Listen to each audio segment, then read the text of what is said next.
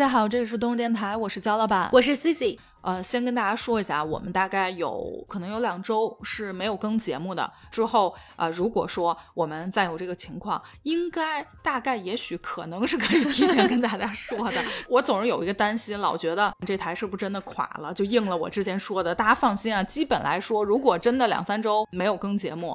那我们也暂时没垮，咱们这垮了的标准，咱们给它定一下，比如说定个宽泛一月，对，或者是什么，或者十年，我们也都没垮，我们还能续上。对对对，我们十年虽然没有更新，但是我们没有垮，这是我们最后的倔强。今天呢，跟大家聊一下什么呢？关于开车这个事儿。之前呢，我把我这车拿到咱们朋友那儿去做保养了。我当时不是跟你也说吗？我说我应该是超了半年时间没保养，应该是夏天的时候要去做保养的。结果你猜怎么着？金融家跟我说，我查了一下记录，您这应该是两年半没有保养，没给你焊在路上也不错。哎，真的，我真的不知道，我都这么长时间没有做保养，而且我没有试过说这么长时间没有做保养，究竟车会怎么样哈？然后呢，当时金融家又跟我说。我跟你说一下你这车的情况啊，我说行，你说，反正我也听不懂，离报废也不远了。他跟我说是这样，你这个车车型啊，本身应该是有四点六升机油的。我先跟大家说一下啊，我是纯小白，我都不是小白，我对车知识了解可能是负多少，就是纯不知道。他跟我讲，你这个车本身应该是四点六升机油的，就是你肯定是要保持有大概这么多的机油才够你的车运转，大概是可能这个意思啊。他说，但是现在你的车里面只剩三升机油，而且特别特别的脏。他还给我拍了专门的照片，都有点嫌弃了，不准备给你保养了。就你这个情况，我都已经 我都不能忍了。真的特别脏，就他给我拍出来照片就是黑的，我不知道机油可能本身是不是有点透明色吗？就有点泛黄，我我不太知道，但肯定机油应该就是机器，咱们机器在运转的时候，就跟咱们那个关节、胳膊肘那个关节里头得有一个润滑那感觉是吧？对，说就你剩的这三升机油这量哈，你要再不来保养，比如说你再开个俩月，说我真的一点不夸张啊，很可能就报废了。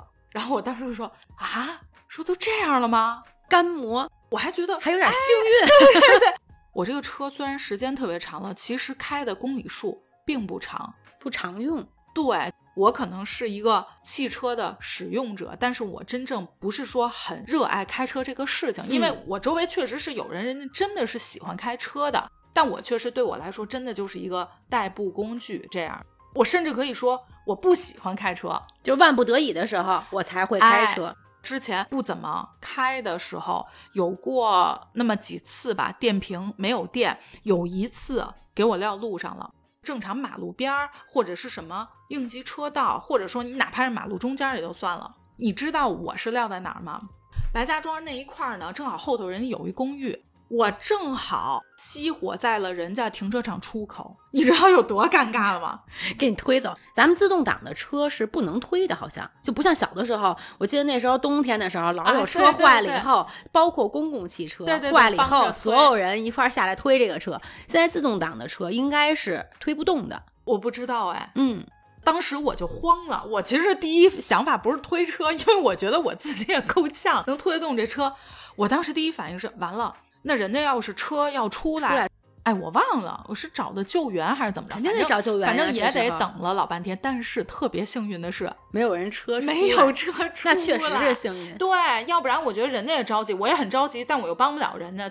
我是二零年的时候去斯里兰卡，大概有两周吧，两周多一点这样，车就一直放在我地库里头。等我回来的时候呢，刚好那时候就是得居家十四天，这一下。这车在地库里放了一个月，我车当时就已经没电了，就完全打不着了。从那次以后，不就经常是不出门的一个状态嘛？就那几个月吧。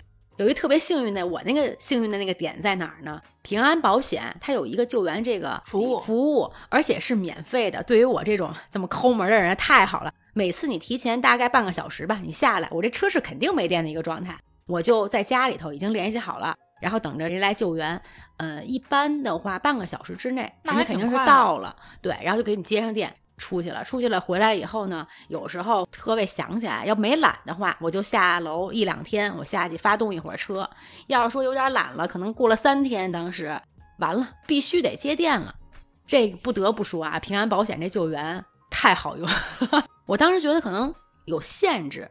怎么着一两次、两三次、五次撑死了。我那一段时间，基本上我觉得打个十次绝对没问题。一点人家就马上就咔来了，而且每次还我还有点不好意思，怕是同一个人，每次都换不同的人，都特别客气，你心里就踏实了。我都已经就 还得要拍照上传，因为我们家地库是没有信号的，得把我接完电以后开上来，然后怎么拍，恨不得我比人家一通操作还熟练，已经熟练掌握了。我觉得呀，你高兴的主要是因为不用花钱，就是稍微耽误点时间。但是那段时间的话呢，时间又是可以来消耗的。亏电这个事儿，每个人至少都遇到过一次，就是电瓶的这个事情。哎，你车如果不动，就比如说放在楼下一个月或者说两个月这样，你不发动一下的话，你的车会没电吗？一两个月应该没有事儿，因为我长期啊就几个月不用，但是一年一年多的情况，那肯定是没电，肯定是没电的。那时候开始肯定是先放了一个月，然后之后就是一个星期，越来越短电瓶。其实你该换电瓶了，当时是应该换，对，是的。后面呢就马上就把这个电瓶后来给换掉了，换掉了以后我就知道。如果不是原车电瓶的话，应该两年呀、三年呀，就也得再检测一下，因为有可能它消耗呀或者什么的，就需要在保养的时候特别去注意一下电瓶。我知道电瓶这个东西，也是因为我车有过亏电的问题之后，人家跟我说的，我才知道。我真的是对车有什么配件，包括什么配件要不要换，能不能换这个东西，我是完全真的没有概念。你记得陈家老师笑我的那个事儿吗？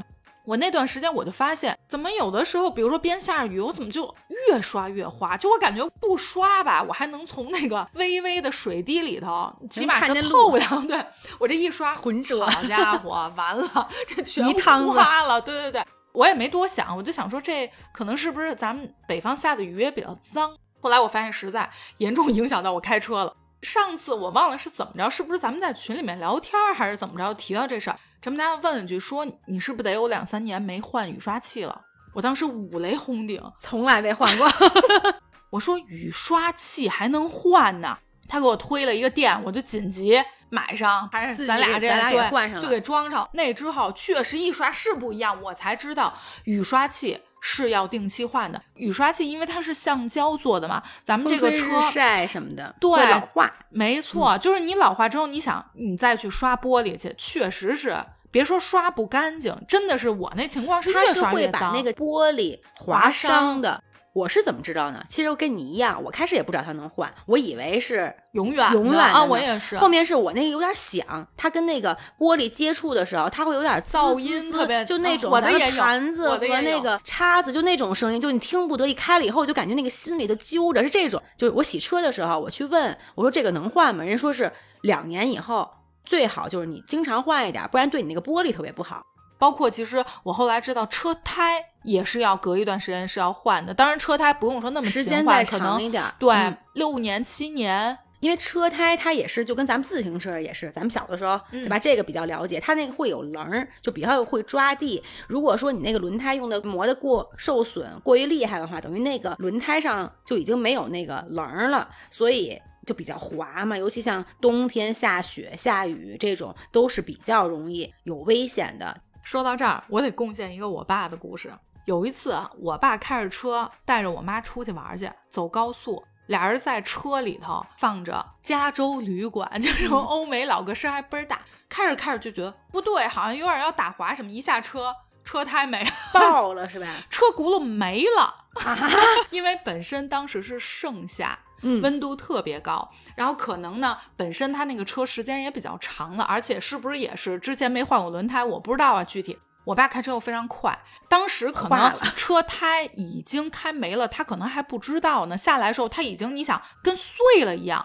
下来之后，俩人看一看，哎，这怎么车胎没了？怎么开开还把车胎给开丢了？俩人等救援，后来晚上回给俩人晒伤了，大太阳底下等着救援，就这么一个事儿。然后当时。我跟朋友说的时候，我自己首先觉得特惊，然后我朋友也特惊，因为周围没有遇到过这种，就是把车胎开没了，就车胎都碎在路上。之前出差的时候有同事确实这个爆胎了，像轮胎开没了，这我这一听我就感觉我这浑身都紧起来，就感觉这个如果说你前后是有车的，车比较多的时候，这个确实挺危险的。我爸妈跟我说这个事儿的时候就很淡定，说那个不知道怎么着，什么车胎没了。然后我当时啊，说主要是后面往后走没找着这胎，全都碎成不一样的那片儿了。我每次都是自己去验车，你在验的时候，人家会说打开大灯，什么踩脚刹车是吧？就得要看你这个车的情况是不是正常。我跟你说，我大概得有三年还是四年，就是每一次检查，然后都说我这个灯好像有点问题，就每一次我都要单独交费去到一个地方，他帮我用那个机器去校准我的大灯。上一次我可能碰到的那个人是比较负责任的，他说打一下大灯。然后我就闪了两下，他又说打一下大灯，弄完之后他过来说：“姑娘，这车是你的吗？”我说：“是我。”他说：“闪大灯在这儿呢。”然后一抬，我才知道我这么多年验车为什么一直在校准我的灯光，他们觉得我的灯暗。然后我才知道我从来就没有打开过大灯，就我都不知道我大灯是那个开关，我都没碰过。结果是上次那个人说：“姑娘，这儿是大灯，这儿是大灯，记住了啊。”我说：“哦，我说完了，验车这么多年没有开过大灯。”还有是，我一开始让我打开前机器盖子，我找不着开关，然后也这个我有我有。今年啊入冬，我这四个轮胎有点亏气，正好去补气的时候，还换了一个什么呢？水管。你的那个水管你换过吗？没听说过。水管是干嘛用的？水管就是是不是有这种冷凝？我不知道作用。咱们防冻液是加在这里头的。就平时咱们家那个玻璃水、玻璃水什么的，反正里头是有一个水管的。怎么着呢？我之前呀有一次呢，是我正好去故宫，把这车停在 ABM，就那个楼楼底下车库。我当时停下车了以后吧，那也是一冬天，我就感觉我这车前头全是雾气。玻璃上啊？不是，整个前机盖上就有点冒烟儿。这可不是咱上故宫了吗？这这氛围已经开始营造起来了。那当时我说是我眼睛，因为平时戴隐形眼镜嘛，隐形眼镜 要是说有点过期了，就不是有点模糊。我说哎，这是不是？感觉我这有点冒热气儿啊，然后当下把眼镜摘下来，就是 如果我要路过，我怕碰着一妖精，你知道吗？就是突然间开始抠眼珠，孙悟空变出来了。然后下来一看呢，闻闻没味儿，因为我怕是哪儿里头的线什么着了还是怎么着，没味儿，有点是白气，就是这种感觉的。我当时给我同事打一电话，我说：“哎，我这车里有点冒气儿。”我同事当时说：“说哎，没事儿，说你这底下一般不是地库里头有那洗车的吗？这洗车的地方，你让他给你加点，是不是有点太热了，还是怎么着了？说是水管上说就有点像以前咱们小时候经常听开锅了，开锅了，是不是你车开锅了？”我同事说不是什么大事儿。然后等我从这地库开上来的时候，APM 的那得绕挺多圈的。从地库上来这个过程，我前面那个玻璃整个看不见了，就属于我 真的是在仙境了。对对对，出来以后就完全一上来以后还有点，当时有点紧张，因为你看不到前面到那个路边的时候有没有车。上了以后我就给停路边上了，可能要着火了，我就赶紧下来了，给监督家打一电话，他说你这应该不是什么大事儿，说但是你最好别开了，说这时候得等那个救援，这时候人救援车就来了，然后拉到这个修理站了。所以从那次以后。每一次冬天的时候，我也看一下这个水管。后来查出来就是说水管裂了，老化，然后水管呢它就漏。最开始应该是先是漏什么防冻液呀这种，但是咱们自己不懂的话，或者说开始可能漏的没有那么厉害，没被发现。所以这个我觉得也得也是需要换。你有换过吗？没有。那这次你应该看看，或者说你保养的时候，可能人家已经帮你看过，帮你换掉了。还有一次呢，是我开公司的车，正好去出去办点事儿，我就没有注意这个车油。有些油表就老车的那种，它可能油表不是那么准确，就没有特别注意。然后开着开着呢，我就感觉我这踩着油门儿没怎么有点加不上速了。然后当时那时候我意识到，哎呀，我一看没油了，我就开始找，就搜一下，结果发现这个加油站啊离我还挺远的，我就停路边上了，我叫了一救援。然后那一次呢。因为我带着豆豆，还挺逗什么呢？我直接把这个车开到这个救援车上了。我们俩这居高临下往下看看，然后豆豆还挺新鲜，因为从来没有说俯视这底下，觉得那些车都是小蚂蚁，就这种感觉。我想说的是什么呀？没油，把自己撂路上这个事儿。我心里面会觉得你至少一辈子得有十次，所以你现在只用了一次份额，你就等着吧。因为就你这个性格，你这个风格啊，不可能没有还得再再多几次，必须得多来。我跟大家说一下啊，C C 是一个纯慢性子，然后每次有时候我坐他车，我看着他那油，我说哎，该加油了啊，没事儿。据我的经验，还能比如说开半小时，或者是他就是每次就是非常稳，就是如果撂路上，哎，那再说撂路上，而且尤其现在有平安这个完了，更是有恃无恐。咱们有一期节目就是奥运会的时候，那时候我们记得滑雪回来，然后当时也是快没油。对，其实如果在高速上的话，根本就没有什么问题。但是你走这小山野道，就是导航都测算不出来前面有多少公里。那个时候就感觉哎呀太危险。如果在山里头，我当时特别担心会出来一只熊。我没有想到车没油这事儿，我想一会儿熊来了，就满满脑全是戏，它会不会把这玻璃给我打碎了？这怎么办？完全是这个场景。这期我要没记错的话，应该是讲了好多乐事儿。但是我现在，你记得那期名字吗？我现在有点记不清了，大家可以去冰墩回墩听一下。滑雪，反正冬天那大家可以去搜一下，有一期应该是叫“被冰墩墩炸出的冰雪记忆”什么之，类的，应该是那次的时候去听一下。那次差一点，就是我感觉我那心脏都已经提到嗓子眼儿了。我觉得这个没有什么。咱们试想一下，所有的状况都发生在一起，电瓶马上没电了，然后这边前玻璃、挡风玻璃看不清了，因为已经进入仙境了。这得多长时间没保养了？你就想，你这两年都没到这程度，我感觉就是两年半两年半就是，如果你这次不保养，就是今年冬天一定会发生在你身上。车轮儿，然后雨刷器、水管儿前头冒着烟儿，你就感觉你的车马上你就得啊爬出来了。然后机油还没了。哎呦，我这都不是爬着，我可能没了。我那车，我跟大家说一下，我那车因为是一个小车，我感觉啊，我那个要是烟雾缭绕啊，我有可能真的就完蛋。为什么呀？看不见车，我整个车烟雾缭绕，人家从远处一看，哟，你看多美呀、那边天上掉 一个掉了一片云，对对对，可能都没人救我去，因为你那车比较大，我那个真的就看不见了。大家啊，如果说在这个就看一个孙悟空 从那上头出来了，从你那朵云里头出来了。大家如果在山区，或者说是高速公路上，或者说你们家小区楼底下，如果看见了一朵云，不要犹豫，冲进去，那个云里头绝对就是我，不是我也是别人那小车。大家要乐于助人啊，不要到时候你就踩着，就像那天我踩着那个我踩着那拖车出来一样，你就一下蹦上去，蹦上去了。上次咱俩吃饭是想把这车里弄暖和点儿，就觉得把这个座椅加热一下。当时呢，我就想我那个车钥匙，一般你要放身上的话，那车里响啊，所以我当时就把这车钥匙特意的放在我这个座椅垫上了。咱俩不就出来了吗？嗯，出来以后，等到再回去的时候，说哎差不多了，咱俩这车里头已经都暖和了。哎，这车门开不开了？我从来没有出现这种情况，因为只要是车钥匙在车里面，一般它都不会落锁。我说这怎么办呀？一下就有点着急了。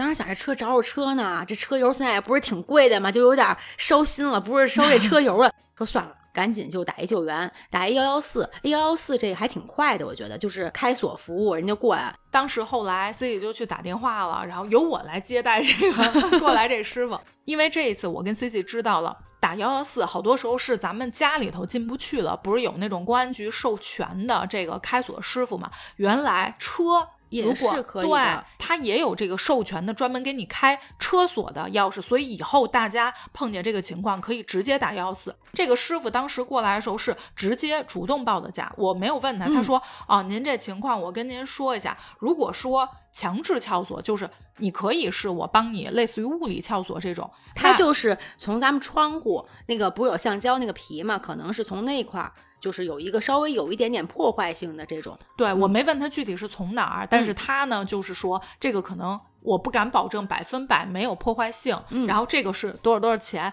然后还有一种是我直接用这个可能他那个什么机子什么我不记得给你开，这个是完全没有任何影响的，对你的锁体也好，对你的车门也好都没有，这个是六百八。我当时我一听，我俩 眼睛珠子瞪出来了，差点。当时在打电话，然后我说嗯开吧，因为必须得对，肯对定呀对呀，得开这然后我也不会说再跟人讲不讲价，人家这没有，一般都是明码标价的。然后后来我就说开吧，结果啊，真的三秒钟 就开开了。然后我转头我就跟司机说付钱吧。但是我当时的感觉就也是，我之前有过把自己给锁门口的这个事儿，应该也碰见过不少，可能也得有两三次。嗯，但是开这个门锁的时间远远要大于开这车锁，因为因为他要把那锁芯儿破坏掉，重新给你换一锁芯儿，是这样吧？好像没有直接给我哦开开的。直接就能给你对我我也不知道当时是什么情况，但反正肯定不可能三秒钟，就至少三分钟肯定是得要的。就感觉他有一个感应钥匙，一下就给我开开了。对，然后因为我心里面想的是，你开这个车锁肯定至少要比咱们家门儿这个肯定时间长。结果没成想，真的我不夸张，因为你在那打电话呢，有三秒吗？就直接就给你开开了。对对对，就开开了。这业务也不错。我这一听啊，我感觉我没好意思，其实心里咯噔咯噔想，哎呦我的天呀，这么贵，就这开个锁，这后悔死我了。人家说呢。这种是其实是很常见的，尤其现在都是电子这种系统，所以如果你离开车的情况下的话，一定要把这个钥匙随身带，就不管你车是着着呢还是没着着。嗯，这几年呢都讲究一个斜杠青年，也就是说大家。会在自己的正职之外做很多不同的兼职，或者说自由职业特别多。我没有固定受雇于哪个公司做不同的事情啊什么的，然后以此去获得报酬。那这个时候，我觉得大家可以去上网了解一下关于咱们这个开车锁这个啊。呃，我感觉这个单次的收益还是可以的。我不知道具体能就是分配到自己这儿多少钱。我觉得大家如果有这个想学不同的这个技能的。你记得咱们开一个门锁什么的，叫师傅上门也得我记得百吧？对，我记得我都不知道现在的价钱，我记得那都是几年前，也得要三百多，就只是给你开一个锁，不是说我再买一新的换上啊。上头说的那些都属于。小 case，基本上大的事故啊，当然巨大的事故，咱们可能也没有说，咱俩人还在，哎，对，暂时人还在。我跟大家说一下，确实我这个开车水平啊，虽然说开了这么多年，确实是水平是低于标准以下的啊。但你车速是非常快的，我感觉。对我急性子，我开车速度确实是一直是下不来。就是非常着急，一上车以后就当赛车一样了，在这。没错，没错，这其实不是一个好的开车习惯，但我觉得这个好像开车习惯确实跟性格有关系。我周围急性子的人开车都快，慢性子就都还好，所以我感觉可能是跟性格有关系，不是说跟这水平高低可没关系。我这水平确实也一般，你看开的也都比较快。之前尤其是刚开车的时候，我之前节目里面也跟大家讲过这故事，确实是频繁的出事故。我是这样的，我学车特别早，我刚满十八就去学车了，但是我真正开上车是很多年之后了。哎，你当时找陪练了吗？没有，直接就直接上路了。对，然后呢，有一次我是在倒车的时候，就是说倒库啊，不是停侧边的时候，是在一个停车场。常开车都知道，你倒车你不可能加速倒吧？你肯定你还得踩着点刹车。我当时直接给松开了，你这直接就撞柱子上了。我也没点刹车，关键是我稍微还带了点点油，你知道？我就想说，不是距离还远着呢吗？好，也就一秒钟。等你反应过来的时候。不仅倒进了库里头，你的车已经快嵌进墙里了。我稍微再给点油，我这屁股，我这车就是有点像大家知不知道《哈利波特》在伦敦那个车站，然后不是做了一个有点类似于景点那种吗？推着这车直接就去，对，就是一半。我那车基本就 是，我要再给点油，我就进去了，就是这情况。我记得我一开始我还不知道保险会涨价这个事儿，就是在我头开车头半年吧，出好多事故。头翻过来，第二年交保险的时候，人家说什么什么上浮，我还有点不忿儿跟人说呢。我说你算错了，这个我去年交的是多少多少，肯定不对啊什么的。他说啊，您稍等一下，查完之后您这有多少多少起报案，说有这个上浮，才知道保险原来是有这么一个情况。倒车的这个事儿，我就想起来晶晶跟我讲的一个笑话，跟四川话有关系啊，就说。一个人他就是倒车，倒车，然后不是早年全都是那种给你指挥的嘛，那大爷啊什么的指挥倒的，倒倒倒倒倒，砰，已经撞上，大爷说倒不得喽，就是不能 倒了。因为四川话呢，它是有一点好多词儿是那种倒装句，倒不得了，就是他还没等他说出来的时候已经撞，等你再说，其实你是说是停，不能倒了。有一次挂错档了，我都没给你讲过，就也是刚开车的时候。在鼓楼东大街，幸好我是赶着一个夜里，夜里大概可能得不是十二点多就一点多，我是头车，绿灯亮了的时候呢，我就准备往前开。我那会儿还倍儿规矩，你知道吗？等的时候我还挂空挡呢，越不行事儿越多那感觉，我就把这档一挂，一脚油，那车嗡就往后倒那个，然后我当时脑袋没有车，幸好我那会儿镜子也不会看。怎么回事？我一下就慌了，一看我挂的根本就不是前进档，是他妈倒档。然后我当时一身汗，就直接就飙汗。然后我周围还看了一下，原地思考了几分钟，我才开始吓着了一下对，可能被吓着。我想到小的时候那鼹鼠的故事，你看过那个没有动画片吗？就那个小鼹鼠，然后开一个小车，竟是什么方向盘没了，它是一个很小很小，因为鼹鼠嘛。然后是咱们城市里头那种大车，在那个中间儿那个两个轱辘中间来飞，对对，特别有这种画面感。我刚开始开车就各种就新鲜事儿、笑话，或者说惊魂的这个事儿真的不少。然后我当下就在想，当时幸好。真的是果东大街那条，就是往返车都没有车，不知道那天怎么回事。要不然我跟你说，我觉得不止我后头车遭殃，我这得一脚，我觉得至少四连撞 肯定没问题。哎，但是这个责任的话是算你还是算后？应该还是算你吧？我觉得应该算我吧，我都这样了还不算我？只要是追尾，现在都是算后车，不是算前车，都算后车。那你这突然倒上了，然后人家要是算人家责任，人家不得冤死了？感觉我就是因为。老是在路上看到这个追尾，而且后面面追尾的话一定算后车责任，所以我跟这个车一直都是保持很长的距离。有时候咱们比如说一块出去，你还说，哎，说你跟他离那么远干嘛？就是我的现在开车习惯就是跟前车要保持就是比正常还要长的一个距离。我记得有一次啊，是在四环路上。当时一个急刹车，就那个地面摩擦的声音巨大，我那车就刹住了。我甚至说，我后排座上所有的东西都已经飞到前排。这么一个急刹车，在我之前就是一个四连撞。如果当时我的距离稍微再比我保持的距离近一点儿，根本你就控制不住。所以只有你说距离稍微远一点，其实你是可以控制住你这个车的。确实是，但有一个弊端，就是说你在这个加塞儿的，对。十字路口如果线内并线的话，这个是违规的。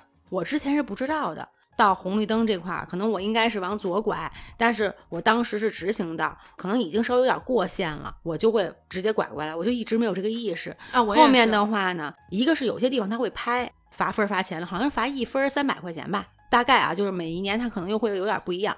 就有时候真的是一瞬间，我记得可能得差不多七八年前了吧。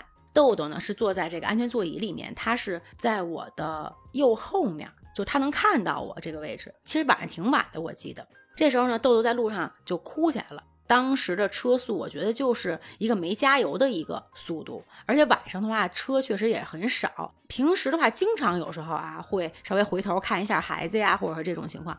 我那天呢就没有感觉我这个车把就是方向盘会怎么动，我就回头看了一眼。这个豆豆说：“哎，别哭了，出事了。”这时候，我的右前面就等于是边上路边上确实是有那种违章停车的，因为两边路边是不能停的。我们家那附近哈，然后直接我就撞到了人家这是一个别克车，黑色的，它的左后面就撞上去了。以后呢，那肯定就停了，因为在没有速度的情况下，真的是就一点意识都没有，就你完全感觉不到你这个方向盘就往这边偏了。往右边偏了，然后就撞上了。但是我当时开了一个日本车，我发现啊，这日本车的这车皮太薄了。我下车看了一下，确实把人家那个别克车，就我的漆，把这漆给人蹭上去了。但是我整个右前面这个大灯。基本上都没了，就等于车门我都感觉有点开不了。基本上我好像除了这一次就没有出现过什么交通事故这种，除非是人家追我尾，或者说可能稍微碰了人家一下，就是零迈的时候碰到，但是两个车都没事儿，基本上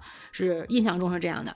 但是那一次的话，确实是你其实有时候出这种交通事故，你都觉得哎不可能呀，我这个平时经常会有稍微说看一下左边的人，这种一瞬间真的是人家一刹那的事儿。你会觉得我不就抽一下纸吗？我不就是回头稍微就是这样一下，就是这一瞬间。而且我一般保持的车速现在都是比较慢嘛，我到现在都不知道就那个场景蜗牛瞬间对瞬间就是失忆了一样，是这样一个感觉我自己。所以后面的话，这开车其实也是真是挺危险的一个事儿哈。咱们想想，是之前咱们有一次节目就是讲我跟人家是我下车开门的时候，因为正好是在我家门口嘛。这个事儿大家也可以回听一下之前的节目，但是我稍微有点不记得是哪期了，反正是有一期是讲到过 C C 这次的这个事故是关于跟电动车，反正跟人这个有点关系吧。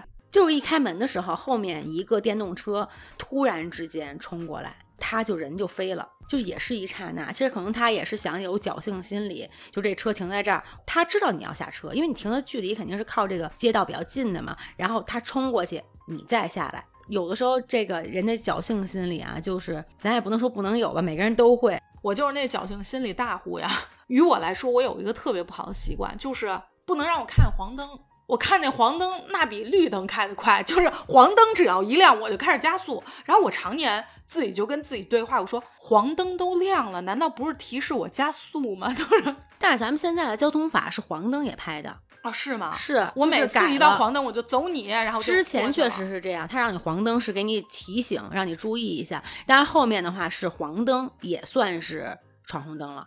可能一直没有被拍过，所以就延续了我这个侥幸心理。因为在这个十字路口的时候，其实很多人都有侥幸心理，不光是说咱们这个机动车，你比如说自行车的话，也是，哎，现在没变灯呢，我赶紧冲一下。包括有些人他会跑两步这种，那都是我呀，跑两步。但是这两年的话，确实黄灯也算闯红灯，怎么着还冲吗？该冲还是得冲。我在新加坡有一次，也是好像因为都是在这个安全座椅里哭，然后那红灯就已经变了几次灯了。我后面其实有一排的车从反光镜里看，就没有一辆车去摁这个喇叭，都在等。所以这件事儿对我还是都到现在触动很大，然后就会觉得呀，就其实当时很感动，就觉得毕竟是耽误人家时间，而且那个意识就是也是过了好几个灯，居然。居然自己还没意识到，这是一个开车习惯吧？我觉得不同的地方确实开车习惯差的还是挺多的。包括其实国内不同的城市开车习惯都是不太一样的。我不知道你记不记得之前在脱口秀大会上面，应该有一个脱口秀演员讲过一个段子，就是说他发现北京和上海这个开车啊，我自己作为行人来说，我这个体验确实完全不一样。说在上海吧，我就感觉就恨不得我在那个街中间起舞，大家车就是都等着我。北京那说你千万别那，不是说摁喇叭，是只要一看这行人要过了，我踩着油门就过来，我得赶紧先走。也是在王府井那块不是步行街嘛，然后当时呢，它是有灯还是没灯呀？再往前走，然后这时候其实是有行人，而且是一个外国人。应该我先让他让他过去，我再走。但是当时我也没让他，然后那个外国人他会拍你的车，就很愤怒。已经看到，但是我其实平时我都会让，就到红绿灯这块，如果说是有人的话，我一定会让。那次也不怎么，瞬间失忆了，我就没有让。怀疑，我现在深刻怀疑这个人是个纽约人，连在纽约的美国人自己都会说：“哎呀，说纽约人是全世界最鲁莽的人。”我在纽约不止一次看到。人去拍车的，而且是梆梆，然后边拍边骂，而且在纽约没有人有红绿灯。这个习惯就是像咱们一般还是习惯，就是说红灯我还是要等等等绿了我再去过这马路。那纽约没这个，你红和绿我该过还是过。反正那可能真是纽约人。反正当时他拍我的车，然后我也觉得很没礼貌。但是我真的是平时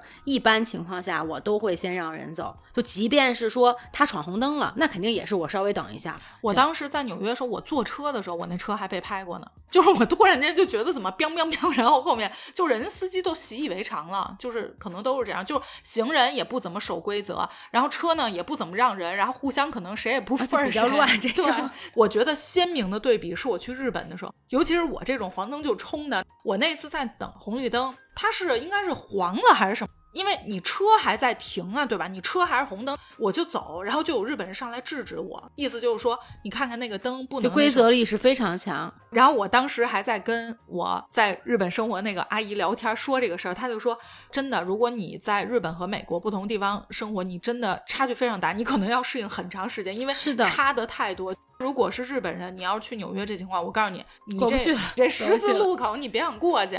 新加坡规则历史也是特别强，永远都是车让人的。我想起来有一次，我在马路上跟行人，我觉得那个大哥也挺逗的。我们俩开始跳起了 battle 的舞，就是 我看他走，我想让他，我停下了，然后他站在路中间看我，他想让我等我踩油的时候，他往前走，我踩油他往前走。就我在车里也笑了，我看他也笑了，我忘了是在三里屯还是哪，就是我们俩都想让，但是呢同步的那个节奏，然后到最后就变成我们俩都各自冷静了一下。他还打了一下手势，意思就那那我先走了，就意思您先别加个微信。我好像没什么特殊的，但是就有一个限号，就跟不限制我没什么区别。这两年稍微有点注意了。您这个很特殊，您这不是我跟大家说一下啊。C C 说，我倒是没有什么特殊的开车习惯，我就是只是喜欢限号时候把车开出来。我想问一下大家啊，给我们留言，谁觉得这个这个习惯不特殊？因为我之前算了一下，还是跟钱抠门有关系。你想，你出去打个车出去，就咱们北京这距离。这么一算，这一天罚这个不也就二百块钱吗？当时是不罚分的时候，那我一去一回来，两个时间段各罚一百，我也就两百。今天我要是打车出去，我这一天两百块钱打车费肯定不够我去和回来的。数学最好的时候是开始算这个罚多少钱的时候，对，罚多少钱跟我这个去打车的这个钱，其他时候都没发现这人有脑子，就这个时候算的倍儿明白。有时候吧，还赶上特别好，比如说今天是豆豆生病了，我去趟医院，确实得限号。然后这时候我赶紧说：“哎呦，不好意思，不好意思。”我是那种特别承认错误的。警察一拦下我，我马上就说：“我说哎呀，我知道我今天限号。”所以其实咱俩这个是殊途同归。就像我那个一黄灯就踩油，就其实都是侥幸心理，都是侥幸心理。你每次被抓着，你也觉得好像也没事儿，那我就开吧。像我这个，你看，哎，我好像也没被拍着，那我就踩吧。是不是其实是一样的？对我这态度一好吧，人警察一看，哎呀，确实带孩子看病这事儿挺重要的。人走吧，走吧，走吧。碰上过就养成了这恶习，养成了这恶习，人态度还特别好，觉得哎呀，这不是也没什么事儿吗？而且这恶习为什么会变成开车的习惯呢？就是比如说我周一限号，然后明天，哎呀，这个事儿可安排在周一，可安排在周二，那我就周一吧，因为我周一限号，我这不 开车，我有点不习惯。但确实有一次，咱们也是节目里头讲，我当时是因为限号，警察给我拦下了，然后当时也没觉得什么，这不就罚个分儿？那时候已经开始罚分，罚个钱嘛。没成想，我当时没换车本儿，然后结果算无照驾驶，差点没给我拘留了。从那一次啊，我确实长记性了。这要拘进去，我这就算有这个不良记录了吧？算形式的跟这种啊不一样是吧？反正当时呢，因为咱也确实，但我觉得有点遗憾。我觉得，因为如果你要是拘进去，咱这节目可以录一期了。就是说，因为毕竟不是每个人都有这个经历。对，你说你这个让咱们又少一期节目，当时就是没给咱们留点素材。对对对，当时没想那么多，我当时就说：“哎呀，不行，你得让我进去，我得体验体验。”不是，当时就说。哎呀，真不好意思，我现在不动车，是不是您这车拉我去？我我当时就说不行，我就是得进去，你不让我进去，不行。我现在你不让我动，我必须得开。我现在当你面，我就开到你那个那那叫拘留所 有点遗憾了。我当时就上那个咱们电视上《法制进行时》红绿灯。你这个程度肯定得是北京市新闻了，不能拦着我，不是直接人家可能不是这个拘留所，人家直接给我送那个安定了。就这个脑子，这不是一般的有问题。北京某女子电台火不火，主要还得靠您。我发现了主力主还是 靠我的生活。除了咱们自己的开车习惯啊，咱们肯定还是有最受不了别人开车的习惯。就比如说我这人。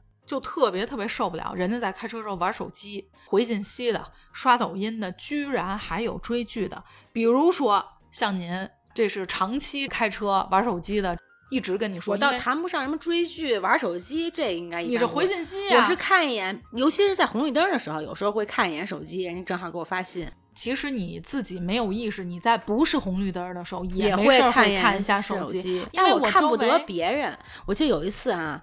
我在等红绿灯的时候，看见我左边有一摩托车，然后他放了一个 pad 在他这个两个把手之间。当时呢，我还以为是导航，可能人家这个放一个导航追剧呢。我当时仔细一看，因为很大嘛，然后是视频，它倒不一定是剧，反正是那种什么抖音啊、快手，就类似这种，因为它还翻呢。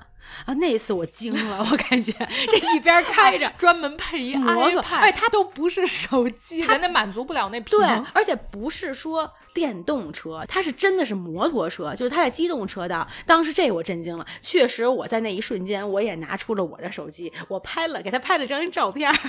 当时让我震惊，你们俩只能说五十步跟百步的距离，真的是这样。还有一个。你有没有发现，总有人特别特别喜欢开大灯、开远光开车，尤其有的那个灯亮到实在是，我真的都会觉得眼睛有点瞎了。就是他要是开在我后头，所以我一碰见这种一定会变道。我能明白，您肯定是想说我开了这灯，我看得清。但是您有没有想过，你想要你看清，其实也是为了安全驾驶，对吧？但是在你这个情况，别人看不清，不也容易出事儿吗？咱也不能说光为了自己看清楚，那您晃这个前头，恨不得晃前头那车跟斜前头那车，那不是他们出事儿，您就在后头，那不也出事儿了吗？现在相对来说少，我记得小的时候啊，那时候就是有些人他在那个后屁股那块儿安一小镜子。它就是因为，如果说正常的话，可能还好，就不那么反光。如果说后面有开大灯的这种，然后它那个镜子就会很亮，然后直接就会反给他。但这样的话，反给他，他就很危险啊，一片白看不见。他就会把大灯关了。你想呀，他这个这么晃眼，他就知道。我打算给我那后头安现在不知道还有没有？我记得那时候就小的时候就是会有看到，因为以前开大灯的人巨多。或者人家习惯就是我一开车我就开大灯，对对对对，这是人家的习惯。就像我那个一上车可能得刷雨刷器一样，可能他的习惯必须得开大灯，对他看不见。或者有一些车可能它不是大灯，它只是就是安的那个灯比较亮。像我那车，我老觉得特暗。一个是我自己眼睛本身就有点夜盲，一个是我那车确实是灯就暗。我觉得咱们那个年份先后的车的亮度跟现在车确实都特亮哈。现在车现在车确实是亮。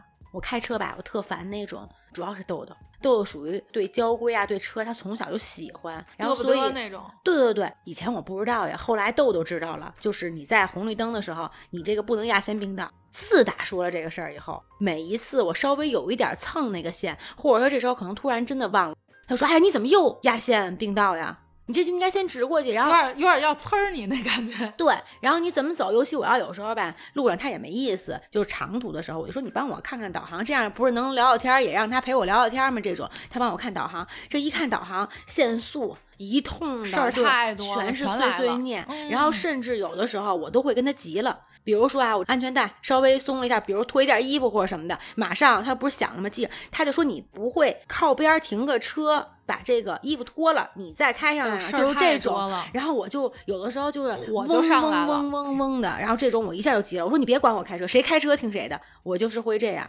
还有一次。我跟我一好朋友开高速，然后当时呢也是，就他其实好心，就是说我帮你看着点，不然他怕他自己睡着了嘛，然后帮我拿着手机，他一边跟我聊天呢，这时候呢，我突然听到那个导航有一个嘣的声，就是你超速了还是怎么着？因为他这个声就会稍微会不一样一点。我说哎，怎么超速了？然后他说我刚才不跟你说了吗？就是我这个朋友跟我聊天的时候。他顺带顺带了说一句，前头限速九十啊，就这样。但是你是没意识的，就比如说你要说帮我看着的话，你应该哎大声说，哎前头限速九十啊，你就会有这意识，一下就跟他怒了。我说我不让你帮我看着导航的吗？然后他说我刚才跟你说了，就是云淡风轻这种。我一下怒了，我说你给我放回来，我自己看着。然后还有就是。朋友帮我看导航，过一个口，他告诉我这个地方叫什么。就比如说，他有一个路名，你知道吗？高速确实有时候也挺烦、挺累的哈。我说你直接告诉我咱们几号出去，反正就一条高速嘛。你告诉我上到多少号，比如三十四还是五十四。你别给我一个个念，就你一念这个，我就感觉是不是这口出去吗？然后我还得看那个字儿，特别怕这种碎碎念的。不是，咱以后能自己看导航吗？因为我发现每个人对这个念导航他习惯不一样，对，所以你还不如就自己看，一个是最保险，再一个就是决定权在你自己那儿。对，因为要不然，反正我也是，如果说谁坐在我副驾，真的跟豆豆似的这种的话，我也会急。我就觉得豆豆学车的时候啊，就是这交规这一块的话，应该满分儿。但这种司机在路上并不招人喜欢，就有点过于去日本。哎，对，特别去日本。外国人拍我车前面这个前机盖的时候，豆豆还给我训一顿。其实我平时真的不会这样，但是他拍你车的时候，你就会有一点愤怒，就觉得你干嘛拍我车？对，干嘛拍我车呀？我也没撞上你，对不对？然后这时候豆豆在旁边就开始说了，说啊，那么多人，你为什么不？等人先过呀，他就该开始呲我了，你知道吗？哎，我就烦这种。如果你坐在我副驾上，这会儿我都这么生气了，你还要来说我，我就那意思。那么多人，你应该先让人先过。确实啊，你直接问他，你说你装什么逼啊？我说你谁开车听谁的，我每次都跟他这么着。然后豆豆就不说话了。但是他对于这种交通法规，比如说尤其高速的时候，这儿有一个什么标，就这些东西，你知道吗？都给我讲一个溜儿，你知道？我听着，哇塞，你这对平时咱们一般。没有这种习惯，可能就稍微注意一点蜿蜒的路啊，什么这种，就是路标，我早忘的都还给驾校了。都是的，咱们讲的都是咱们开车的时候遇到的好多事儿。我就想说，我都不开车了，我感觉车也没放过我。我跟大家讲讲怎么回事儿。有的时候呢，我们俩录完音之后，可能会出去吃个饭，吃个饭之后呢，可能会开回我楼下的车场再聊一会儿。那天呢也不晚，其实天色还是亮的时候。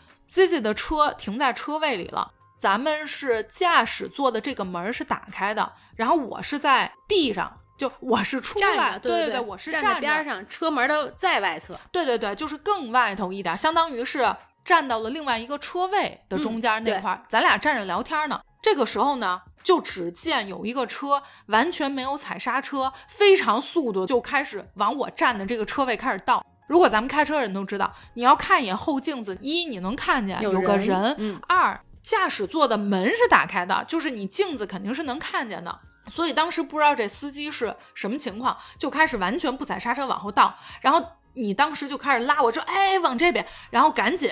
我就把车门关了，然后把你拉过来了。然后这时候呢，我感觉对他已经进来了。对，进来了以后呢，我当时其实心里想的什么呢？是不是人家觉得咱们站在人车位？其实当时边上好几个车位都空着，不知道为什么他非要进这个车位。但我想的是什么呀？人家想的是啊，你看你们俩要聊天，当时带着气儿呢。对，人家想的是可能我就非得要停你这儿，因为你们俩这干嘛不在路边上，非得人在人车位这块聊天啊？但是当时他停下来以后。他完全好像没有看到我这个之前车门是开着，你站在这儿。如果我当时车门没有关上，然后你还站在那块儿，我感觉他直接要撞上你了。对对，没错。而且下来以后，他们是两个人，他没有反应就走。对，人家直接就是关上车门以后，人家就默默的就走了，就感觉我当时我也很惊奇这个事儿。所以我觉得应该不是你说这情况，因为真的没看见。因为你想啊，他找车位的时候，他一定是这样开过来的时候直接就停了，他可能一把道，人倒是技术可以。对呀，应该是这样，所以。他来不及说是啊，我还看看这人非站到这儿那么多车，我就非要跟他置这气。我觉得应该不是。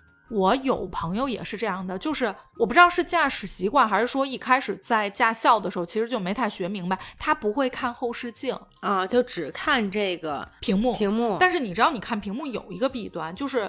你是有可能是会有盲区的，你看不到的这个情况，或者说可能有的人他完全连屏幕都不看，那我不知道，因为如果你但凡看了，你不可能出现这问题。你想真的，如果说不是你反应过来，就我这反应慢，他肯定就撞上了，而且因为他车速很快，咱们一般没有踩刹车，对对，咱们一般倒车的时候还是会给点刹车的，对，是的。反正那次我确实挺震惊的，我当时都想是一个挺稀的事儿，就是我还没有反应过来，要不然我会问问他，就是有这种冲动，就说哎，你当时你刚才没看见这块有一人吗？你要撞上了怎么办？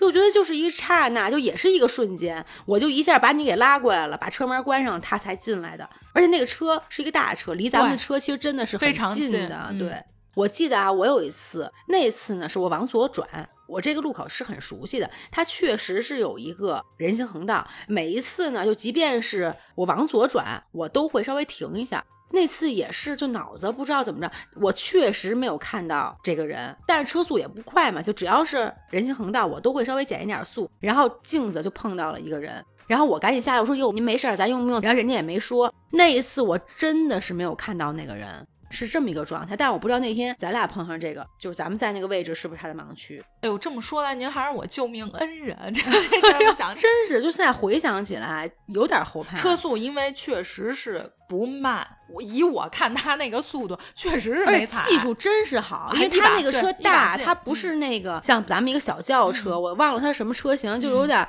反正就面包或者说 MPV 这种，于那种阿尔法那个大小。对对对对对，是一个大车。咱俩这个是差点被撞的，我妈和我妹是已经被撞的，就也是这个倒车这种，反正是一个超市的门口，我要没记错的话，就类似于山姆呀这种的，就是地上，嗯，类似于这种。然后呢，我们仨正在聊天，然后突然间我就看我妈跳了一下，就原地跳了一下，我当时没反应过来，后面呢，我妈又跳了第二下。然后我们才反应过来，是这个车它可能要启动要走，结果不知道为什么，是不是跟我在鼓楼那次一样挂错档了，还是怎么着？倒倒下来了。对，撞完了之后又撞了一下，那个司机完全就是等我们反应过来已经开走，因为他可能没有感觉自己撞到人，再加上我们仨呢，这个反应确实反射弧又有点长。起步的时候速度确实是慢。对，当时只是觉得我妈怎么原地跳两下绳儿，就是没感觉。后来等那车都走了，我们突然间意识到，哟。我妈这是被撞的，所以才蹦了一下，是这样的。然后呢，紧接着没多长时间，我妹在路边，因为路边不能停车，但我们俩是在路边等着打车。那个车，那个车，对，那个特别轻微，就是我妹没有像我妈似的被弹跳了一下，碰着了一下。哎，对对对。然后我妹，哎，然后那车就走了，就是碰了一下。咱俩这事儿出了之后，我当时在想，妈呀，这是家族遗传式 被车屁股怼呀！只不过我那次。是你救了我了，你是我救命恩人。但是我妈跟我妹就没有 那么没有那么幸运，毕竟我做不了救命恩人，我这反应 有点慢。我跟你说，当时要不是你拉我，我还在那聊呢，我没有意识到这块有一个车是过来的。我当时想的也是不会进这车位。就是我没有想到他是进咱俩这个车，你没有想到人家是一把进，对，一把进，然后没给刹车，直接恨不得应该再踩点油门那个劲头，感觉就是向咱俩展示一下他的 开车技术实力。幸好没踩油门，要踩油门我真不在了，因为你拉我的速度再快，肯定没有人家踩油踩油门那个速度快。那时候我反应也慢了，我已经拉过你，车门也关上的情况下。我就感觉人家是不是得跟咱俩说句话或者什么的，就是人家也是哎下车以后正常哎走了，就是这种。这时候我都没有反应，我就纳闷儿，我说呦怎么回事儿啊？然后人家就已经默默的 消失在这个算快的了，一秒前你把我拉进来了。如果是我这反应速度，等我反应过来的时候，你已经是在街对岸了，然后就被 撞到那边去了。行，今天呢跟大家也聊差不多了。为什么录这期？两年多没保养车，确实得稍微把这个车整理一下。对，要不然有的时候这个冬天容易出毛病，所以检查一下自己那个车是不是有这种需求，什么电瓶呀、水管呀，就这些一系列的小问题吧。对，一个是提醒大家该保养车，再一个就是说各个城市基本上现在也是刚放开的一个状态，因为好多人好久都不开车了。我觉得可能再重新开车的时候，咱们跟路上的车也得磨合，得适应一下。对对对，也提醒大家一下，咱们就是。安全驾驶，然后再一个就是说车该保养保养，该修该换的东西就不要有侥幸 心理，就这开车习惯就别说一到黄灯就冲啊，也别说一限号我非得 就想开，对对对，必须干这事儿，不然我这就在家里坐立难安。对，我得冲。对。行，那咱们今天先聊到这儿，感谢大家收听本期的东日电台，我是焦老板，我是 C C，咱们下周见，拜拜，拜拜。